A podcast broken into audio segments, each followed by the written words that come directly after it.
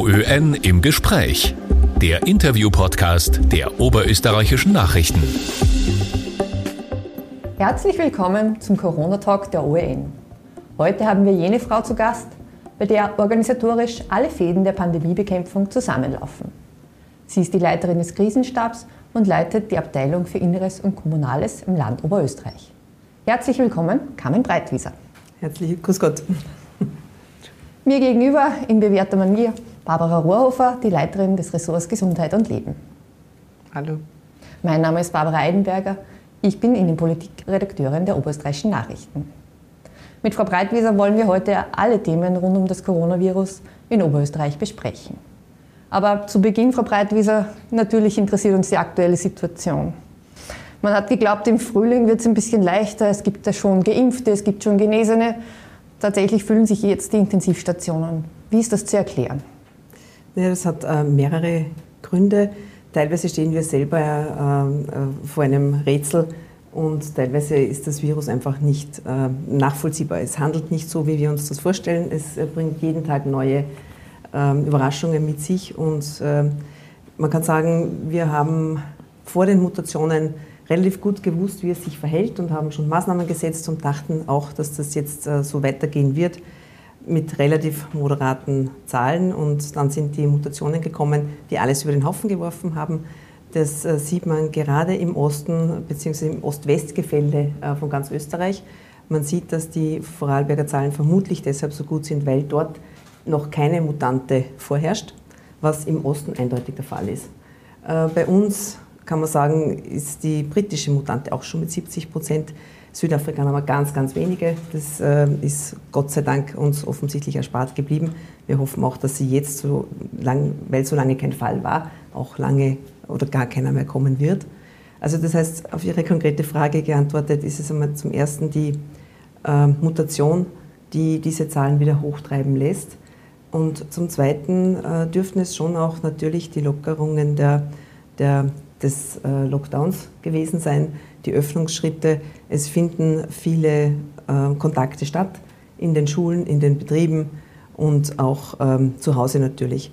Und äh, wenn dann die Bevölkerung auch schon etwas müde ist und nicht vollkommen bewusst, dass die Situation noch ernst ist, dann sind solche Zahlen eigentlich nur die logische Folge und ganz eine Entwicklung, die, wir, die uns jetzt zwar natürlich ähm, ja, ärgert ist das falsche Wort, aber die uns natürlich beschäftigt und die wir auch nie und nimmer so hinnehmen, aber die nicht vollkommen unvorhersehbar äh, ist. Sie haben vorher im Vorgespräch gesagt, der erste Blick geht jeden Morgen zu den aktuellen Zahlen. Ähm, wie sind es denn jetzt? Weil in den Bezirken sind die Zahlen sehr unterschiedlich. Jetzt ist der Bezirk Kirchdorf wieder ein bisschen äh, mehr, nachdem Perg das Sorgenkind vorige mhm. Woche war. Auch im Bezirk Freistadt steigen die Zahlen. Äh, wie schaut es da aus und wie erklärt sich das auch ein Stück weit, diese regionalen Unterschiede? Naja, zum einen muss man sagen, ähm, dass die Inzidenzen, diese Sieben-Tages-Inzidenzen, doch sehr schwanken. Es hängt immer davon ab, wie groß ist ein Bezirk. Äh, das sieht man auch in den Gemeinden. Es, hängt, es wird ja immer in Relation die Anzahl der Erkrankten zu der Anzahl der Einwohnerzahl gestellt. Deswegen hat auch Wien äh, niemals so viele, hohe Inzidenz weil, ähm, also eine extrem hohe Inzidenz, weil äh, die Bevölkerung dort so groß ist. Das heißt, man muss sich die Relationen anschauen. Das ist der Punkt 1 und der Punkt 2 ist, ähm, wie Sie richtigerweise sagen, war es vorige Woche Perg, vor zwei Wochen war es noch Braunau und ja, zwei, drei Wochen kann man sagen. Ähm, mittlerweile ist Kirchdorf an der Spitze und äh, andere despektierlich gesagt, tümpeln so dahin, weil das Land ist immer an der 290 bis 300er Marke. Ähm, heute, wie gesagt, äh, äh, führt Kirchdorf das, oder auch gestern schon das, das Ranking an, vor eben Braunau, ähm, Welsland. Und ähm, erklärbar ist es eben deshalb, weil wir sehen dort Gott sei Dank Fallhäufungen. Das heißt, da im Perg haben wir es ganz besonders gesehen, da sind viele Menschen, die sich relativ in kurzer Zeit infizieren es beginnt wo, dann geht man in die Schule, dann sind es ein paar Tage. Und diese Menschen werden zum Glück auch wieder genesen. Und wenn die dann wieder wegfallen, dann fällt die Inzidenz sofort. Das heißt, das System ist sehr volatil. Und äh, nicht äh, zuletzt deshalb hat ja auch äh, der, Bundesminister vorgesehen in seinem Erlass, dass man sieben Tage die 400, 400er Marke der Inzidenz überschritten haben muss, damit dort verpflichtend Maßnahmen gesetzt werden müssen. Also das heißt, da steht schon ein System dahinter, weil äh, wir in Oberösterreich hatten erst in Perg äh, einen oder maximal zwei Tage äh, eine Inzidenz von 408. Mhm. In Wien, wir haben es ja schon besprochen, ist man an der Grenze mit den Intensivstationen. Wir haben auch natürlich schon darüber berichtet in den oberösterreichischen Nachrichten. Wie schaut es denn in Oberösterreich aus? Naja, wir haben heute äh, keinen Anstieg. An, in, also das ist natürlich nur eine, nur eine, Momentaufnahme und wir wissen, dass es noch steigen wird. Wir haben jetzt 51 Betten. Ich kann mich noch gut erinnern, äh, vor etwa einem Monat, wo wir äh, 26 hatten. Also das heißt, es geht natürlich sehr schnell und äh, das ist wieder äh, eine Sache, die ich vorhin äh, wahrscheinlich nicht so gut erklärt habe, dass eben mit den Mutationen wir vor einem Rätsel stehen, auch die Mediziner. Ähm, wir versuchen alles hier mehr Erfahrung zu bekommen, wenn wir in andere Länder blicken, wenn wir äh, gemeinsam mit den Medizinern natürlich schauen, wo, wo könnte es denn hingehen, ein bisschen zu antizipieren, was macht denn dieses äh, neue Virus mit uns. Und da schaut es einfach aus, dass die Menschen ähm, doch auch jüngere schwerer erkranken und deshalb dann trotz allem die, ähm, die Intensivstationen relativ gut gefüllt sind, leider. Im Gegenschluss dazu muss man ja sagen, wir haben jetzt seit Wochen nur mehr 10 Prozent der über 65-Jährigen im Schnitt, also mal sind es 7, gestern waren es 13, aber im Schnitt 10 Prozent. Das ähm, ist ja doch eine sehr gute Aussicht darauf, dass die Impfung offensichtlich doch dahingehend wirkt, dass die Menschen eben nicht so schwer erkranken. Das ist tatsächlich etwas, wo ich sage, das unterscheidet uns von vor einem Jahr. Was die Impfung aber offensichtlich nicht macht, und da haben Sie auch schon sehr viele arrivierte Mediziner hier sitzen gehabt, aber ich sage nur, das ist unsere Erfahrung aufgrund der Zahlen, dass sie auch vor Ansteckungen unbedingt schützt. Das ist nicht der Fall. Offensichtlich, das zeigen uns äh, ein paar Belege äh, bei Fallhäufungen, die wir gestern wieder festgestellt haben, in einer CHG-Einrichtung zum Beispiel. Das heißt im Umkehrschluss, äh, trotz Impfung weiterhin äh, Maske, Abstand, Hände waschen, das können wir auch schon auswendig herunterbeten. Was mich jetzt noch interessieren würde, wo passieren denn tatsächlich die Ansteckungen? Ist es die Schule, ist es das Homeoffice? Na, wird es nicht sein, aber das Office-Office. ja. ähm, es ist tatsächlich so, dass der Ausgang sehr oft ähm, zu Hause genommen wird. Und zwar, es trägt irgendjemand hinein. Wo nimmt er es mit? Das ist teilweise gerade auch bei den ganz, ganz wenigen Mutationsfällen bei uns immer vom Ausland gewesen. Das heißt, äh, dort nehmen es die Menschen äh, auch mit nach Hause oder eben auch ähm, in den Betrieben.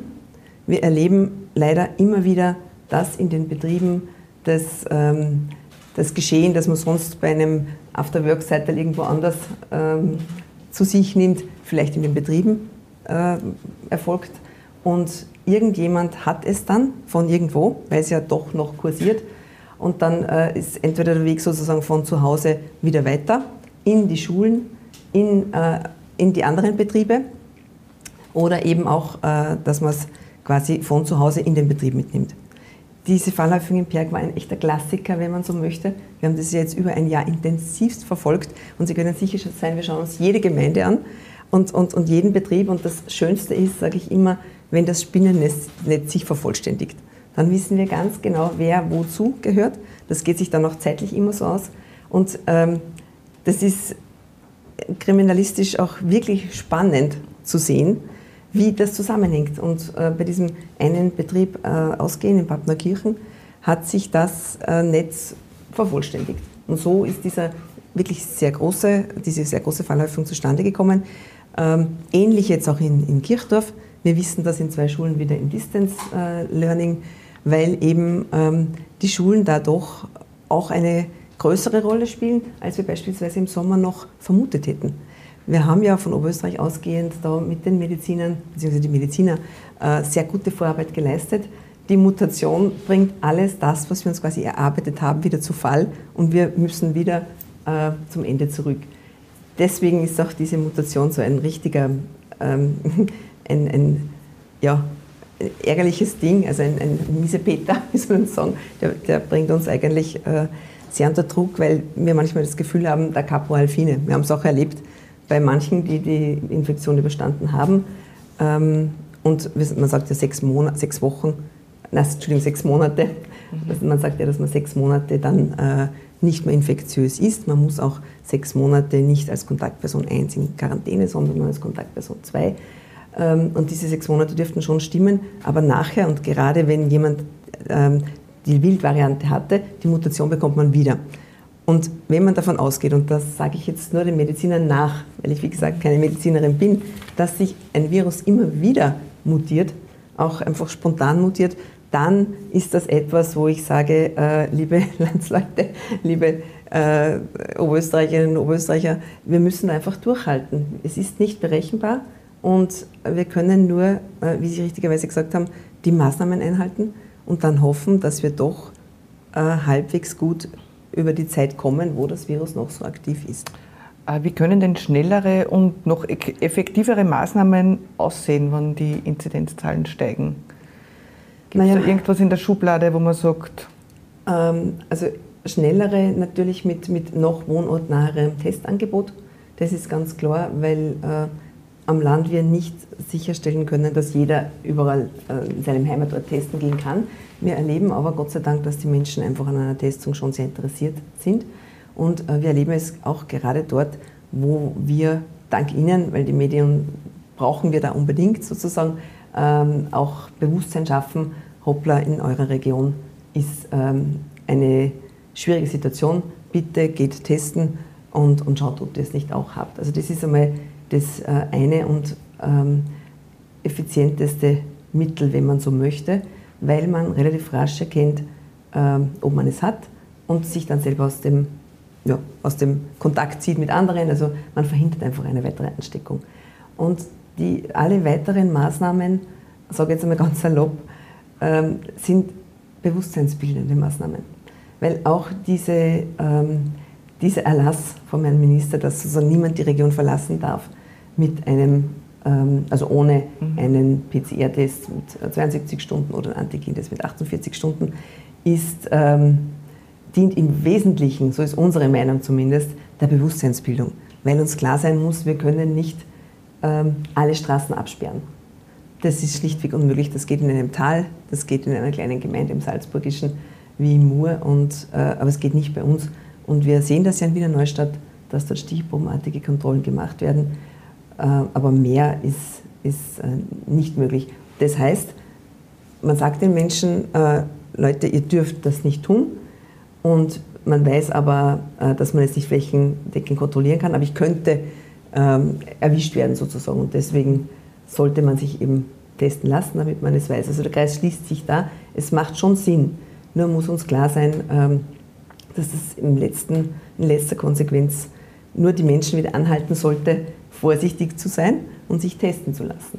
Apropos Tests, äh, viele äh, Ärzte, Mediziner und äh, Virologen sagen immer, diese Tests, eigentlich sind sie nur für 24 Stunden sicher. Mhm. In Deutschland gibt es auch Städte, die machen ein 24-Stunden-Ticket, wenn man diesen Test hat. Bei uns darf man 48 Stunden. Mhm. Ähm, was ist da der Hintergrund?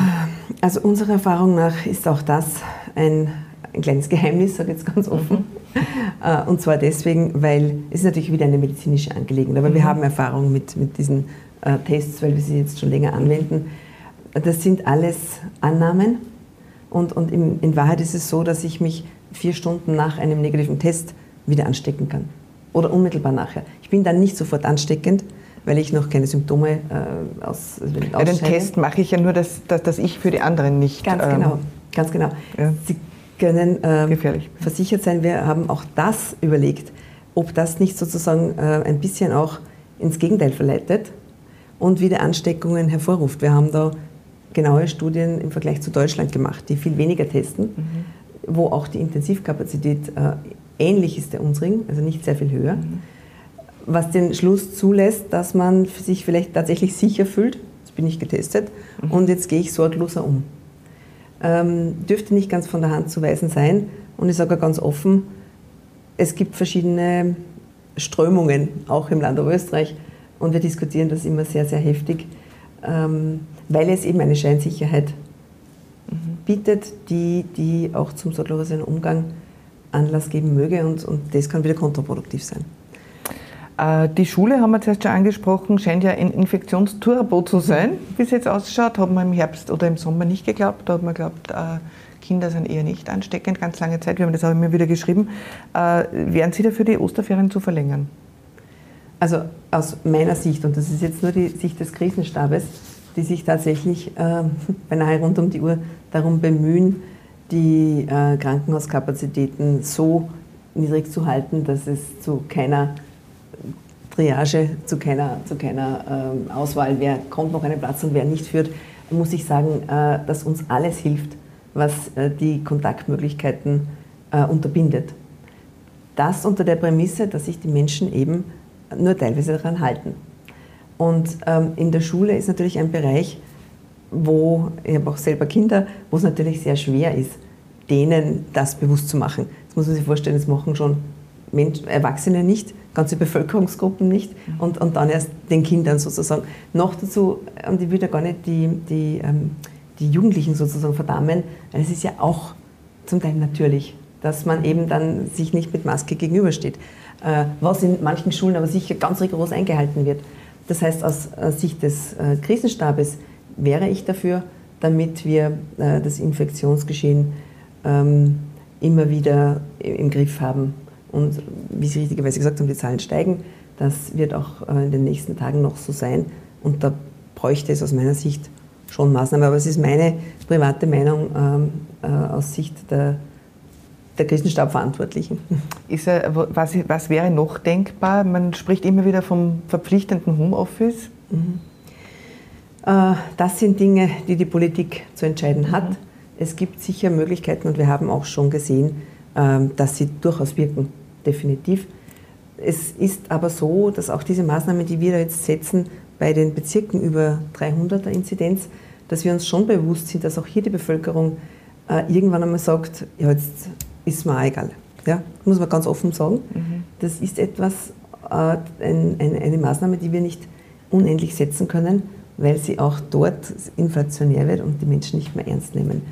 Und ähm, diese Gefahr läuft, äh, besteht natürlich auch, wenn wir immer wieder schließen, aufsperren, schließen, aufsperren. Das ähm, ja, ist natürlich auch etwas, was schwierig ist. Das heißt, konkret gefragt, was könnte man noch tun?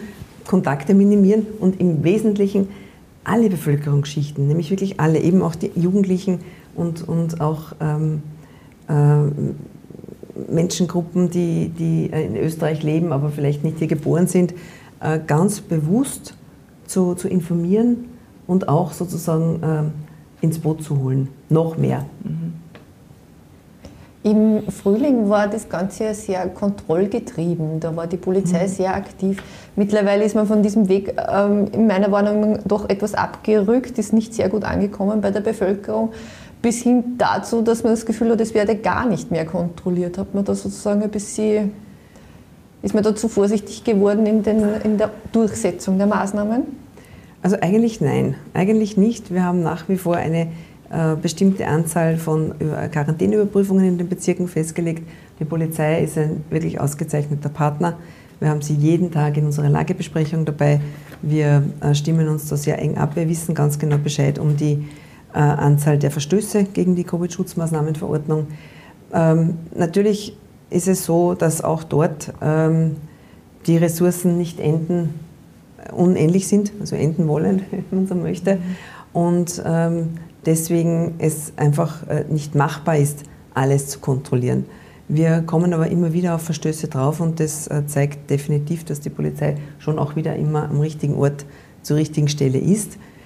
Ähm, wichtiger wäre es, wenn, wenn die Leute selbst wieder noch einmal Bewusstsein entwickeln, dass es eben äh, kein Kavaliersdelikt ist, diese Dinge nicht ernst zu nehmen. Ähm, es ist ja auch aus unserer Sicht schade, dass man die Polizei immer braucht und den erhobenen Zeigefinger und eben die Kontrollen. Aber es war natürlich auch unsere Erfahrung, das muss man ganz offen sagen. Funktioniert eigentlich das Contact Tracing noch, also das Kontaktpersonen nachverfolgen? Das war ja immer wieder äh, sehr diskutiert, wie viele mhm. Personen setzt man ein, wie intensiv macht man das auch, wie schätzen Sie das jetzt ein? Funktioniert das? Ähm, also das Kontaktpersonenmanagement oder Contact Tracing funktioniert auf jeden Fall. Wir haben das auch in Perk gesehen, äh, wie, wie gut das funktioniert. Und wir haben auch tatsächlich sehr, sehr, sehr viele Mitarbeiter im Einsatz. Also wir haben viele externe Neuaufnahmen dafür gemacht. Können Sie sagen, wie viele? Äh, rund 180 äh, Neuaufnahmen nur für das Tracing. Und ähm, wir haben sozusagen eine, eine, eine Zweiteilung. Äh, zum einen wird auf den äh, Bezirksverwaltungsbehörden noch getraced, ganz ähm, normal. Und zum anderen gibt es den äh, Contact Tracing Pool wo wir jeden Tag schauen, wie viele Fälle sind in welchem Bezirk und dort kann man dann Fälle dem Pool zuweisen zur Abarbeitung. Das ist alles wirklich ausgeklügelt, nämlich auch IT-mäßig. Wir haben ein, ein, uns ein, ein, tolles System gestrickt, das äh, gut funktioniert. Das ist diesen Epidemie-Monitor, EPM. Und ähm, da ist auch die Übergabe relativ leicht von der BH zum, zum Contact Tracing Pool. Was man aber sagen muss, ist, dass ähm, dass es einen riesen Unterschied gibt zwischen Contact Tracing und Contact Tracing. Ich kann ganz normal ähm, abarbeiten und äh, fragen und dann, das ist es dann. Wir erleben aber immer wieder, dass wenn man noch tiefer geht, und das geht halt, wenn man Zeit hat, und wenn man nicht Zeit hat, äh, ist es eine andere, eine andere Ausgangssituation. Dann äh, fragt man noch einen Tag früher. Gerade wenn am Montag äh, ein Infektionsauftritt, Jetzt sind wir sowieso angehalten oder müssen 96 Stunden vorher fragen, wenn es sich um eine Mutante handelt. Das heißt, da sind wir sowieso schon beim Freitag. Aber auch da, es ist sehr, wie im normalen Leben, sehr personenabhängig, wer es macht, wie tief man geht und was der Sinn dahinter ist. Wie, wie bei jeder Arbeit. Wenn man versteht, was man damit erreichen möchte, dann natürlich dauert es viel länger, aber es bringt auch mehr.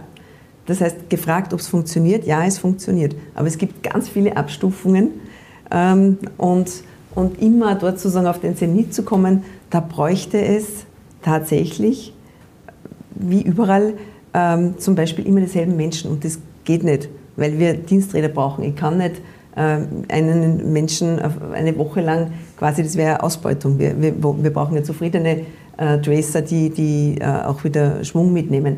Und da ist jede Person unterschiedlich.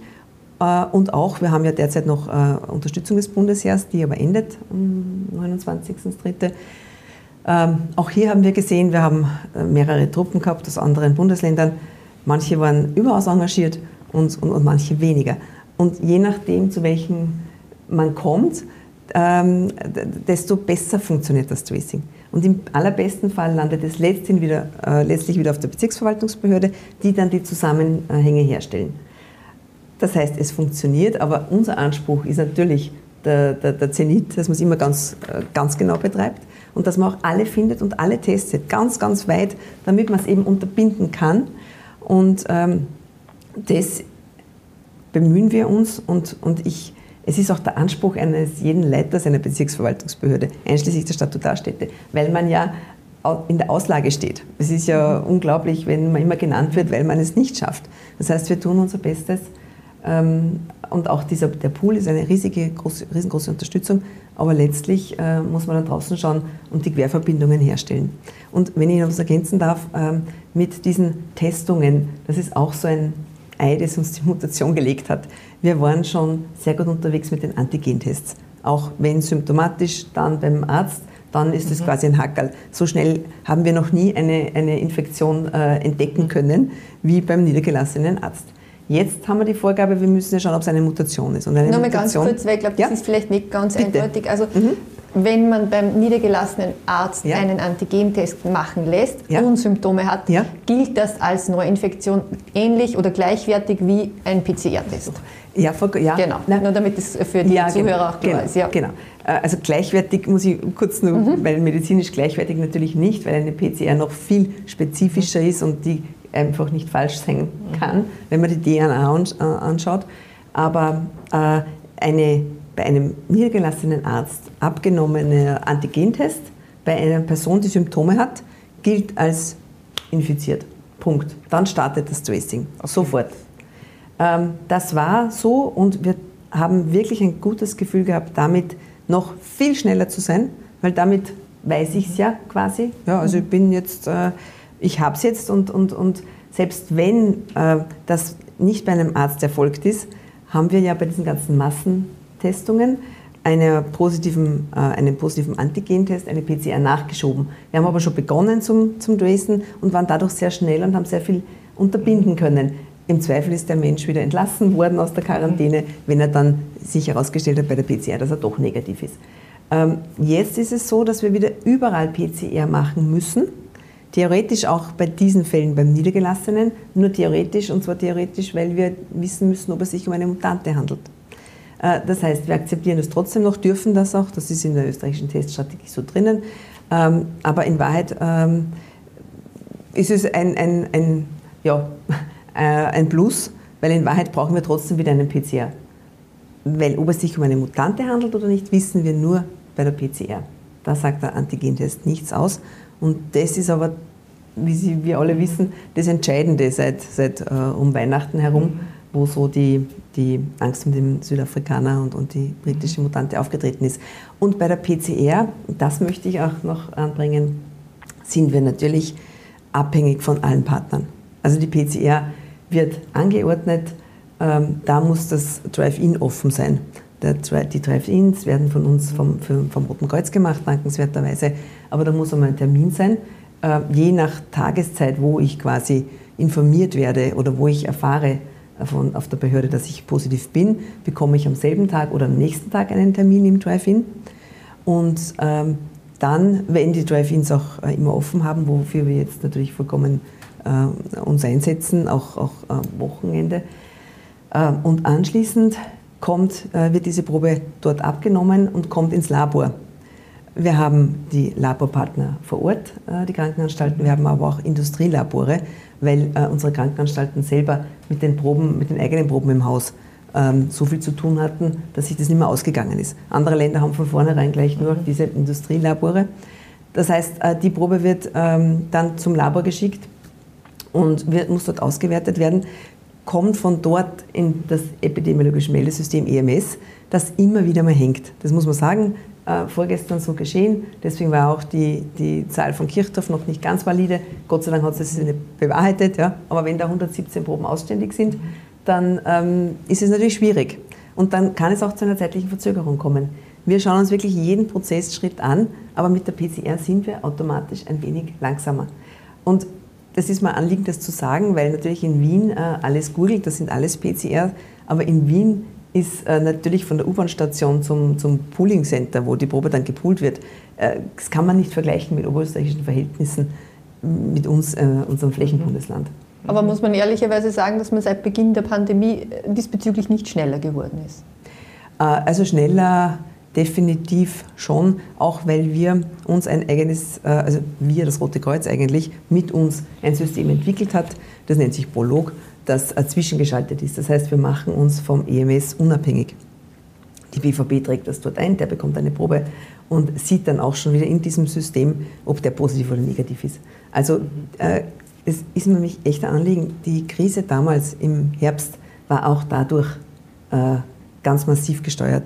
Wir haben da umgestellt auf ein externes Labor und wir haben dann tagelang, also ich kann mich nur erinnern, Christkirchen hat ja da so begonnen, dann Rohrbach mhm. und da waren einfach tagelang sind die Ergebnisse hunderte äh, später gekommen.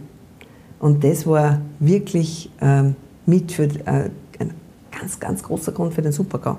Das muss man so sagen. Dadurch hat sie das sozusagen, haben die Leute nicht gewusst, dass sie positiv sind oder das vielleicht ja, noch genau. nicht so ernst genommen und, und mhm. das hat sich genau. dann so verbreitet. Ja, genau. Und die, und die BVB äh, sind mit dem Contact Tracing in Rückstand gekommen. Deswegen, mhm. weil wenn ich auf einmal 200 habe, kann ich das, was ich vorher gesagt habe, natürlich nicht mehr machen. Mhm. Dann muss ich immer schauen, zack, zack, zack, zack. Und das waren dann noch die großen Beschwerden. Ja, wir werden fünf Tage später äh, informiert. Genau. Also ich sage einmal, mhm. oder, oder zehn, Entschuldigung, aber äh, das war natürlich ein österreichweites Problem und ein weltweites Problem, die, diese zweite Welle. Das, ich möchte es nicht beschönigen, mhm. aber ich kann mich erinnern, und es war wirklich eine Katastrophe, wir haben mit dem externen Labor, die nur ins EMS eingespielt haben, mhm. da haben wir dieses Prolog noch nicht zwischengeschaltet gehabt, ähm, haben wir quasi die Ergebnisse eben entweder durchs EMS später bekommen oder das Labor. Die Proben waren nicht auswertbar. Das sind ja andere Stäbchen. Unsere Abstreicher waren es gewohnt, länger weiterzufahren. Also es war wirklich äh, eine Mischung aus allem. Aber das ist immer ganz wichtig, weil das äh, einfach immer zu kurz gekommen ist in der ganzen Berichterstattung. Auch weil wir natürlich nicht sagen wollten, ja, das externe Labor war schwierig. Es war auch nicht nur das. Mit, mhm. Samt dem EMS, es war eine Mischung aus, aus allem. Und das kann jetzt so nicht mehr passieren. Weil Sie haben gesagt, was ist ja. ein Industrielabor? Sowas das, ist, das sind Firmen. Das Einfach, sind, dass Firmen äh, sind? Firmen, genau. Okay.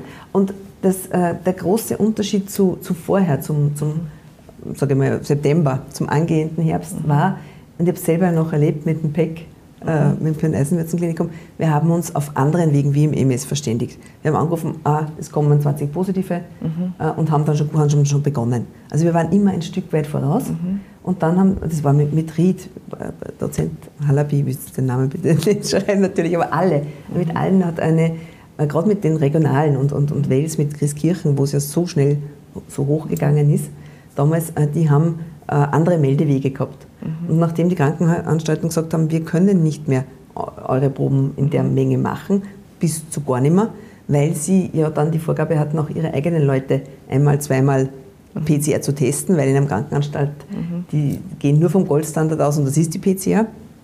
Jetzt äh, waren die BVB quasi plötzlich auf das externe Labor angewiesen, da war kein Meldeprozess und dann hat es einen Rückstau ergeben. Mhm.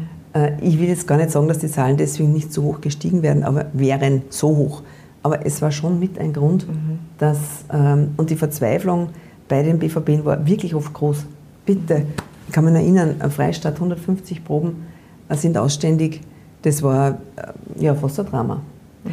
War aber auch nicht vorhersehbar. Das war diese Umstellung einfach, genau. dass man gesagt hat, genau. von den Krankenhäusern in diese Industrielabore. Richtig, richtig. richtig. Mhm. Ganz offen, die große Cook hat diesen äh, mit, unmittelbaren Meldeweg über die Infizierten äh, nie so machen können, weil sie einfach so groß sind. Und vor allem, die haben ja PR Korbach, die haben das ganze Mühlviertel betreut äh, und Linz. Mhm.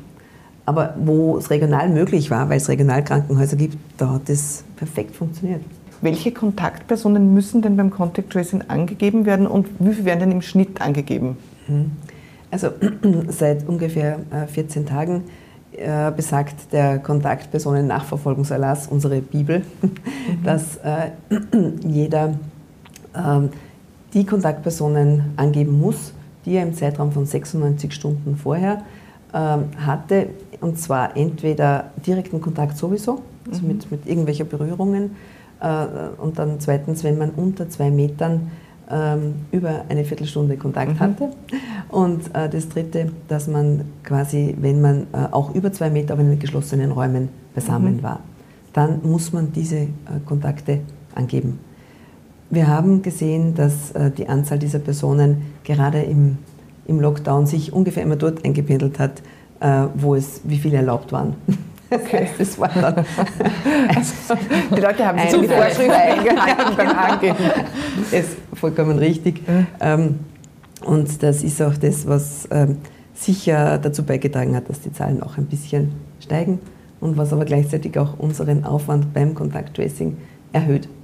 Wir haben es ganz klar erlebt, dass wenn wir vier Personen gefragt haben, zuerst das gesagt wurde, was man quasi sich vereinbart hat mhm. und irgendjemand hat sich dann versprochen. Sei es eine Fahrgemeinschaft, wo dann hervorkam, na, wir haben keine Masken getragen. Vorher haben sie gesagt, sie haben Masken getragen. Ähm, oder auch andere, die, nein, äh, wir haben uns nicht getroffen. Also ganz offen, wir, wir kennen das ja alle. Und ähm, es ist, glaube ich, ganz, ganz, ganz entscheidend und deswegen bin ich so auf der Bewusstseinsbildung, dass man die Menschen nicht äh, kriminalisiert. Es, es geht um gar nichts. Es ist ganz menschlich, dass man Kontakte hat. Gerade auch, auch bei Jüngeren oder, oder Älteren, ganz egal. Es ist ja nicht, ähm, man kommt einfach auch zusammen, auch im, im beruflichen Setting. Man soll es nur bitte sagen, äh, weil es uns erstens einen Ärger erspart, wenn wir so auf sowas draufkommen und ähm, zum anderen aber auch ganz viel Arbeit erspart und vor allem drittens die Möglichkeit bietet, die Infektion tatsächlich effizient zu unterbinden. Aber was passiert, was wir gerade gesprochen haben, wenn Angaben gemacht werden, wo man dann draufkommt, die haben nicht gestimmt. Gibt es da irgendwelche rechtlichen Folgen? Wenn man zum Beispiel dann draufkommt, der war doch bei einer Corona-Party. Es ist natürlich äh, ganz schwer äh, nachweisbar. Wenn es sich tatsächlich herausstellt, dann werden ähm, Ermittlungen aufgenommen, mhm. weil es sich dann vermutlich um einen Verstoß gegen die Covid-Schutzmaßnahmenverordnung handelt und dem wird definitiv nachgegangen. Was wir nur sehr schwer ahnden können, ist so äh, Dinge wie, ach, das habe ich jetzt vergessen das, ähm, da sind uns die Hände gebunden, wenn man es nicht beweisen kann, dass man es tatsächlich nicht vergessen hatte, sondern sich vereinbart. hat. Äh, glauben Sie, dass die Angst vor der Quarantäne auch viele abschreckt, das wirklich äh, genau anzugeben? Äh, ich weiß nicht oder ich bezweifle, ob es die Angst vor der Quarantäne ist. Es ist eher ein, ähm, ein Freundschaftsdienst, ein, äh, gewisses, eine gewisse Peinlichkeit, wenn sich herausstellt, dass ich jemanden infiziert habe ähm, oder, oder eben in die Gefahr gebracht habe, infiziert zu werden. Die Quarantäne natürlich, jetzt ist sie wieder noch länger geworden mit den 14 Tagen. Ähm, man kann sich aber freitesten nach 10 Tagen, das heißt in Wahrheit muss die Diktion sein, es sind 10 Tage, wenn man dann gesund ist und keine Symptome mehr hat. Vor allem die Quarantäne selbst ähm, kann ich mir persönlich nicht so äh, leicht vorstellen, weil ohnehin viele im Homeoffice sind und, und, und wenig Kontakte haben. Ähm, aber es dürfte schon auch Menschen geben, die, für die das der Horror ist. Wir erleben es auch immer wieder beim Telefonieren, wenn Menschen schon ein, zwei Mal in Quarantäne waren, dann ist es schon auch eine psychische Belastung, gerade auch bei jungen Menschen. Mhm. Und hat jemand Konsequenzen zu befürchten, wenn er eben was Falsches sagt? Naja, das kommt darauf an, auf die mhm. Situation und, und quasi, äh, ob es äh, ganz vorsätzlich erfolgt ist mhm. oder was ja niemand anzugeben wird äh, oder eben tatsächlich auf äh, Vergesslichkeit beruht. Mhm. Sie haben gesagt, da braucht man ja fast ein detektivisches Gespür beim Contact Tracing. Aber wie erklären Sie es dann wirklich, wenn es weniger die Angst vor der Quarantäne ist? Warum machen die Leute da nicht ja, mehr mit? Naja, ähm, also bis dato, in den letzten Monaten, war es so, äh, unserem Gef oder meinem Gefühl nach, dass äh, man dass ich dachte, naja, falls ich es habe, äh, spüre ich es, habe Symptome und, und bleibe einfach zu Hause. Dann äh, bei den anderen wird schon nichts passiert sein und im Zweifel sage ich es nicht oder ich sage es natürlich, aber nur über WhatsApp oder, oder, oder telefonisch oder wie auch immer, je nach Verhältnis zu den Kontaktpersonen. Ähm, ich könnte mir vorstellen, dass sich jetzt das dadurch ein bisschen ändert, dass auch Jüngere doch schwerer erkranken. Ähm, das klingt jetzt ähm, eigenartig, wenn ich sage, das ist auch eine gewisse Hoffnung, dass man äh, schon die Menschen wieder darauf hinweist, bitte sagt es doch, es passiert nichts. Es ist, nicht, es ist nichts Gefährliches, es ist nichts Verbotenes es ist äh, umgekehrt, umgekehrt, verboten, nicht die Wahrheit zu sagen. Und es ähm, kann tatsächlich ganz weitreichende Folgen haben, wenn man das nicht macht. Aber das heißt, es ist auch das Virus ein bisschen zu leicht genommen worden, was auch dazu passen wird, dass auch das, ähm, die Menschen nicht mehr so mitmachen bei den Maßnahmen, bei den Verschärfungen.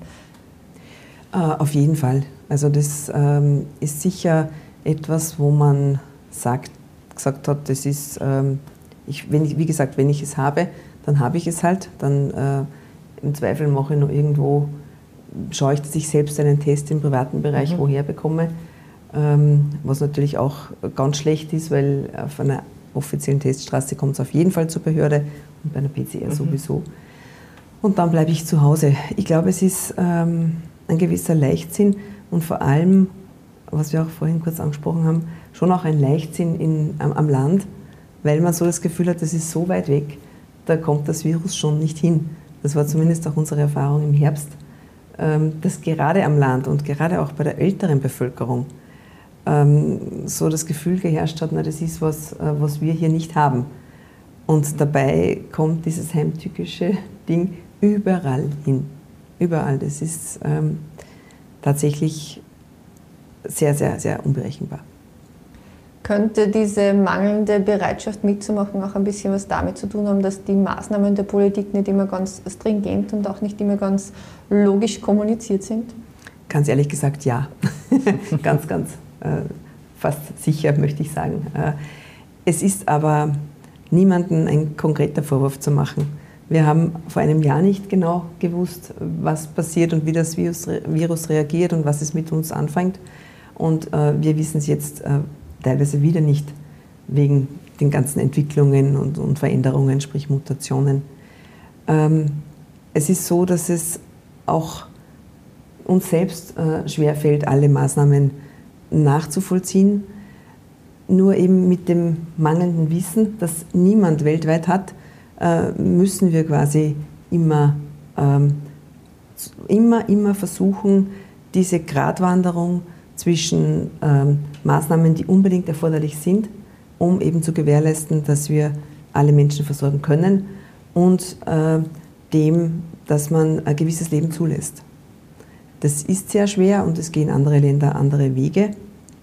Ähm, bei uns in, in Österreich äh, sind wir halt quasi auf On and Off. Und äh, ich muss ganz ehrlich sagen, ich kann das auch nachvollziehen. Das ist so, wenn man sich einfach freut, dass man wieder mal irgendwo hineingehen kann. Ähm, und das ist auch nicht zu äh, verdammen in keinster Weise. Es wäre nur so notwendig, dass die Menschen die wirklich einfachen Maßnahmen einhalten. Und das erleben wir immer wieder. Äh, und es wird Ihnen vielleicht nicht anders gehen, dass mir ganz viele Beispiele erzählt werden, dass mir wirklich ganz viel erzählt wird von, von Architekten, die gehen dann hinein in den Raum und beginnen die Besprechung, setzen sich nieder, aber nicht und Maske runter. Mhm. Und das verstehen wir einfach nicht, weil dadurch könnten wir ganz, ganz viel verhindern. Also. Äh, es ist so, die Intensivstationen füllen sich. Äh, ist es soweit, dass in Oberösterreich schon wieder Leistungen, also Operationen abgesagt werden? In Wien hört man das schon wieder, ja. dass das schon wieder der Fall ja. ist. Also wir haben ähm, im Landeskrisenstab von Anfang an die Krankenanstalten ganz, ganz eng herangeholt. Ähm, wir haben Gott sei Dank alle, ähm, alle maßgeblichen Partner ganz eng beisammen. Das ist wirklich ein Mehrwert. Das wurde mir auch von äh, Klinikdirektoren vor kurzem erst einmal bestätigt. Und ähm, hier ist man, wenn es so wäre, dann würde man relativ rasch reagieren können. Es gibt einen Plan, der gemeinsam entwickelt worden ist und der wird eingehalten. Das heißt, ähm, derzeit ist das äh, meines Wissens noch nicht im größeren Stil erforderlich, aber wir haben so einen Stufenplan, wie viele Betten für Covid mhm. und wie viele für Intensiv vorgehalten werden und, und der wird eingehalten. Also es kann passieren. Es ist kann aber passieren, nicht selbstverständlich. Ähm, es ist die Debatte aufgetaucht, auch bezüglich FPÖ jetzt, äh, warum Spitzenpolitiker nicht geimpft sind mhm. in Österreich. Wären Sie dafür, dass man Spitzenpolitiker impft? Das Thema Impfen ist ein ganz besonders heikles. Wir haben äh, im Dezember, wie uns der Bund die, die ähm, Informationen geschickt hat, hat, wie wir vorgehen sollen, da war die Stimmung ähm, eine ganz andere und wir haben eher mit wenig Impfinteresse gerechnet. Dann äh, ist es quasi vollkommen umgeschlagen durch eben manche Menschen, die sich impfen haben lassen, die ich auch nicht ähm, verdammen möchte, weil sie das damals teilweise noch in anderem Glauben gemacht haben. Mhm. Äh, mit der Impfung verhält es sich ein wenig wie mit dem Virus selbst. Wir haben vieles nicht gewusst. Äh, man muss festhalten, dass gerade der erst eintreffende ähm, Impfstoff äh, BioNTech Pfizer grundsätzlich für fünf Dosen zugelassen war. Alles andere war ein sogenannter Off-Label-Use, wofür die, das Unternehmen keine Haftung übernommen hat. Das heißt, jede sechste oder siebte Dosis, die man aber leicht herausbekommen hat, weil man sie ja extra aufziehen muss, äh, hätte verworfen werden müssen, wenn man es so, mhm. so nimmt. Natürlich wäre das extrem unethisch, aber rechtlich eigentlich äh, damals richtig mhm. gewesen. Das heißt, ähm, dadurch hat sich ein, eine Entwicklung ergeben, die, ähm, die auch ein bisschen schwierig geführt worden ist, aber nachvollziehbar, auch von Seiten der Bürger. Und ähm, seither ist es so, dass ich es persönlich ein bisschen sehe, wie ähm, der Kapitän das Schiff, der verlässt zum, zuletzt und die sollten dann auch dann geimpft werden, wenn alle ähm, wenn also der Rest wenn, der Bevölkerung geimpft Wenn Sie drankommen, wie alt so Sie sind, wenn Sie drankommen. Sie sind die Vertreter der Bevölkerung. Mhm. Und, aber im Grunde ähm, ist das meine Privatmeinung und möchte ich da keine Meinung vom Krisenstab abgeben. Mhm. Äh, es steht auch fest, dass diese Menschen viel Kontakt haben. Nur wenn man äh, bei diesen Kontakten auch die Maßnahmen einhält mhm. und die Maske konsequent trägt und den Abstand, dann dürfte auch bei diesen Kontakten keine Infektion passieren bei den Massentests und auch bei den Impfanmeldungen hat es immer wieder technische Probleme gegeben.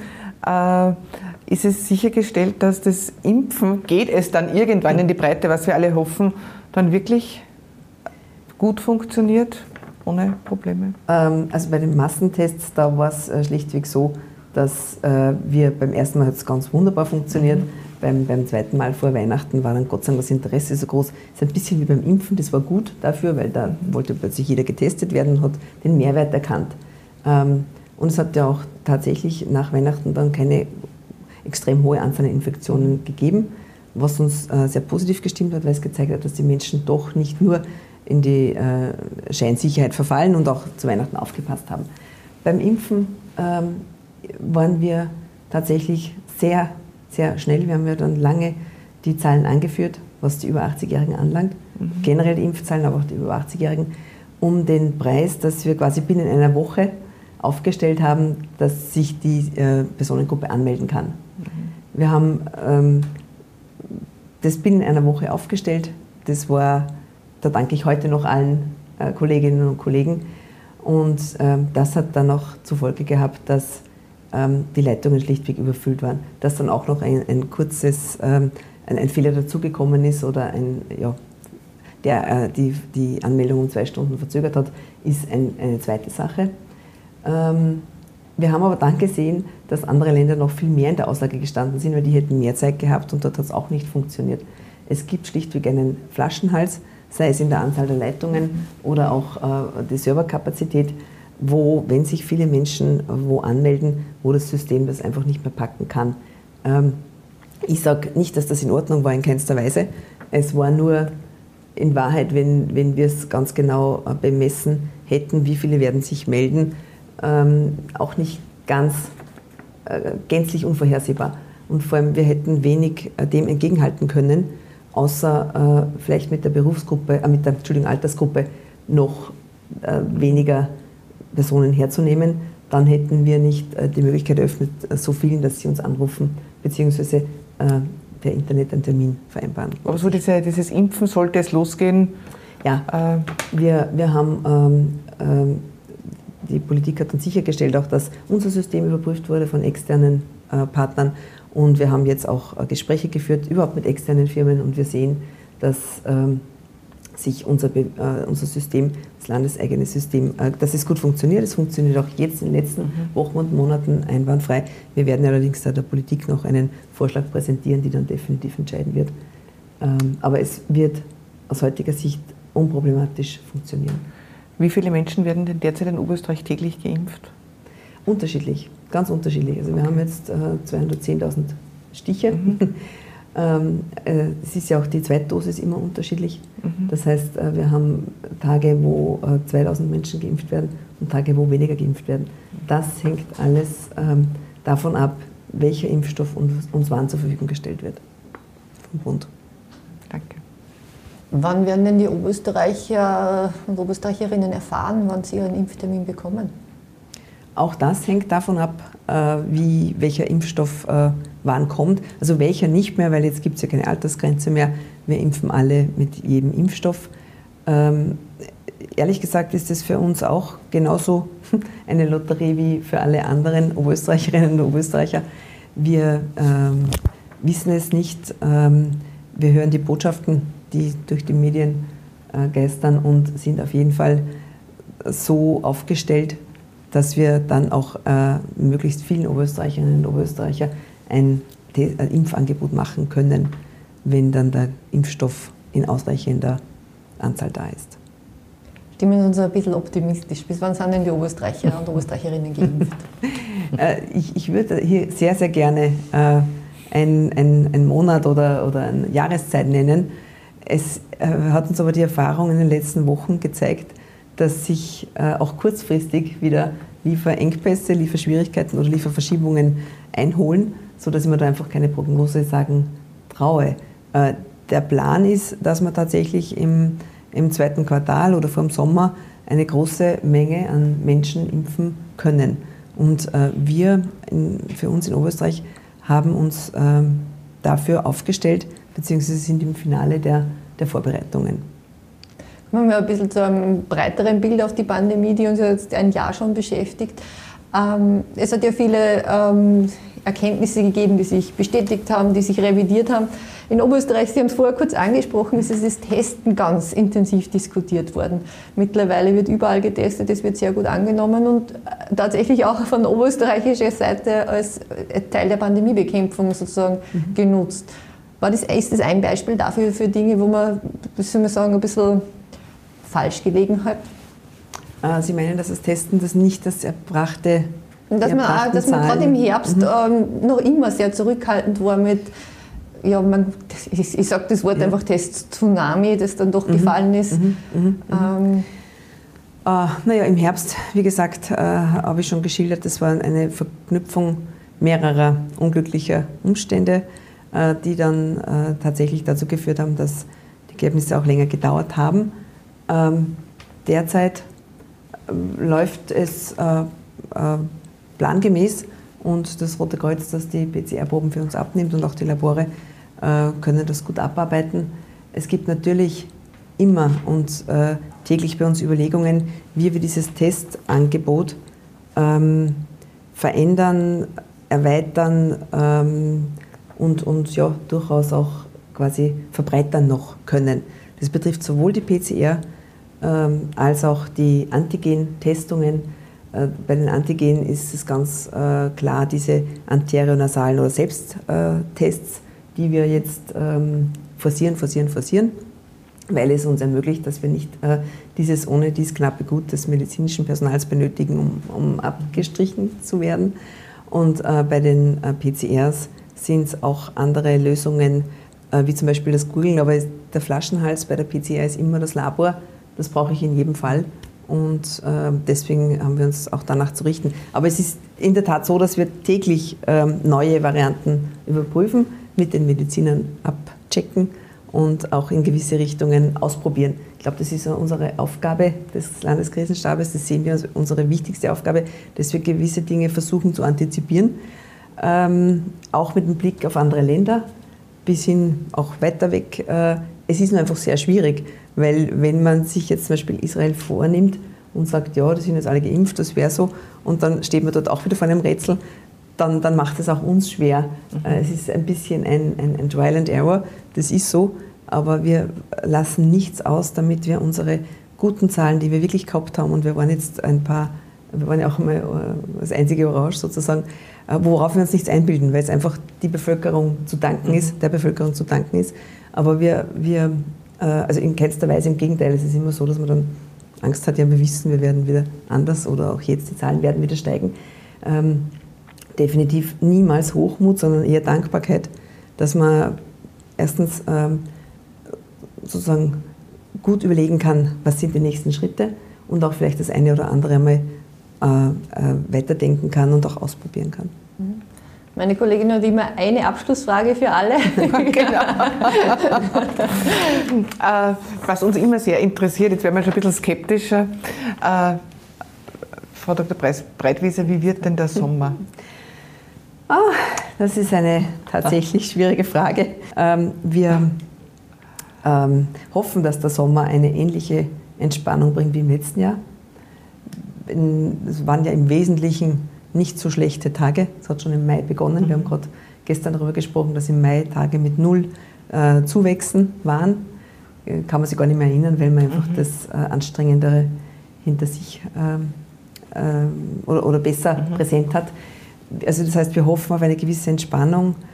Äh, eine genaue Prognose zu machen, ist gerade jetzt, wo die Entwicklungen so überhaupt nicht mehr steuerbar sind oder dem folgen, was wir schon ziemlich sicher wussten, äh, zu glauben wussten, das äh, ist sehr schwer. Aber ich gehe schon davon aus und auch ähm, die Kolleginnen und Kollegen, dass wir eine gewisse Entspannung haben und ähm, Trotzdem werde ich jeden Abend vor dem Einschlafen den letzten Fallentwicklungsbericht anschauen und in der Früh beim Aufstehen die ersten Zahlen, weil das einfach den Tag bestimmt. Sollte sich ein Urlaub ausgehen?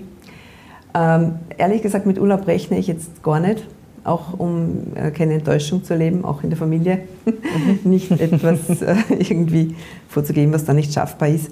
Äh, wenn, dann einfach nur ein paar Tage nämlich angrenzende Tage oder überhaupt einmal einen. Tag nur zu Hause zu bleiben und vielleicht nicht ständig ähm, mitzuverfolgen am Telefon oder am Computer, was sich tut, das wäre schon ein riesen, riesen Unterschied zum jetzigen Zustand und äh, ein Riesengewinn. Wenn es dann zwei, drei Tage am Stück wären, dann ist es schon wie ein Lotto 6 derzeit.